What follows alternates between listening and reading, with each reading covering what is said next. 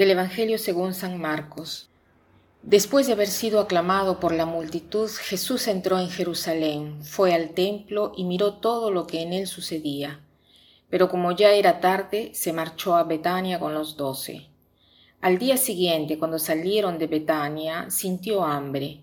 Viendo a lo lejos una higuera con hojas, Jesús se acercó a ver si encontraba higos, pero al llegar solo encontró hojas, pues no era tiempo de higos.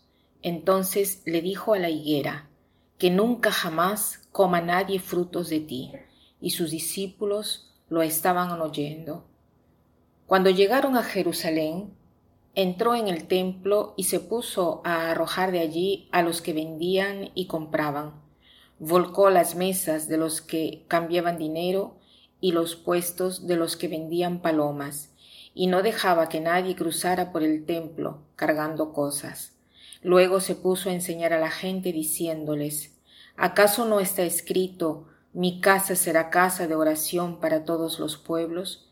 Pero ustedes la han convertido en una cueva de ladrones. Los sumos sacerdotes y los escribas se enteraron de esto y buscaban la forma de matarlo, pero le tenían miedo porque todo el mundo estaba asombrado de sus enseñanzas. Cuando atardeció, Jesús y los suyos salieron de la ciudad. A la mañana siguiente, cuando pasaban junto a la higuera, vieron que estaba seca hasta la raíz.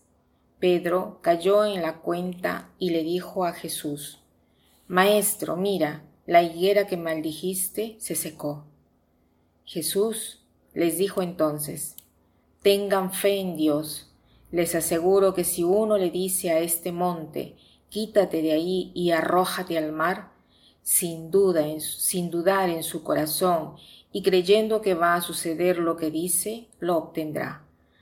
Por eso les digo, cualquier cosa que pidan en la oración, crean ustedes que ya se la han concedido y lo obtendrán. Y cuando se pongan a orar, perdonen lo que tengan contra otros, porque también el Padre que está en el cielo les perdone a ustedes sus ofensas, porque si ustedes no perdonan, tampoco el Padre que está en el cielo les perdonará a ustedes sus ofensas. En este pasaje que hemos leído tenemos dos realidades que no dan fruto. El árbol de higo que tiene hojas pero que no da fruto y después tenemos el templo de Jerusalén que no da fruto porque debería ayudar a las personas a acercarse a Dios, que en lugar de ser una casa de oración se ha convertido en una cueva de ladrones. Por lo tanto, Jesús denuncia esta falta de frutos. En el templo se hacen sacrificios y para hacer sacrificios se compraban animales y para comprar animales se necesitaba dinero pero el dinero que giraba en Palestina era la clásica moneda de los romanos, que no era aceptado en el templo porque el templo acuñaba sus propias monedas sin la figura del emperador porque la de los romanos eh, tenía la imagen del emperador y por lo tanto eran llamados idólatras. Entonces el templo se había convertido en una empresa dirigida por los sumos sacerdotes que se aprovechaban del pueblo en cuanto se refiere a la economía. Por lo tanto, el culto daba muchas riquezas a los comerciantes y sostenía a la nobleza sacerdotal y al clero. Jesús viene al templo para votar a estos vendedores y lo dice claramente, ustedes han hecho de la casa de mi padre una cueva de ladrones. ¿Y qué cosa es este templo para nosotros? Que también eh, nosotros lo hemos convertido en una cueva de ladrones es nuestro corazón, porque nuestro corazón es el templo de Dios, donde debemos encontrar a Dios y orar, y este corazón se ha convertido en una cueva de ladrones, en el sentido de que a veces eh, hacemos nuestros cálculos humanos. Dios no me tenía que hacer esto, esta otra persona no me tenía que hacer lo otro. Entonces, tenemos siempre una lista de ofensas recibidas y tenemos siempre algo que decirle a Dios porque hemos sido tratados injustamente, ¿no? Y lógicamente merecemos más. Pero Jesús nos da un remedio para poder cambiar nuestro corazón y convertirlo en una casa de Dios de oración.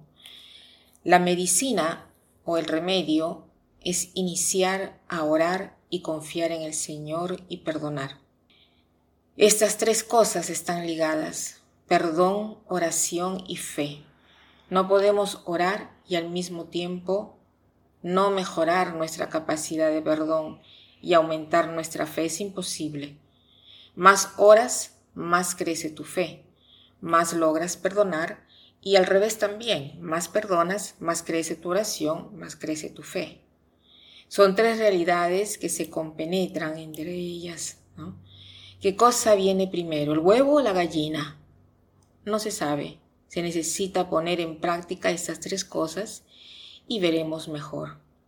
Entonces pidamos al Señor hoy la capacidad de ponernos eh, con constancia a orar, a perdonar y aumentar nuestra fe. Y para terminar quiero citar esta frase que dice así.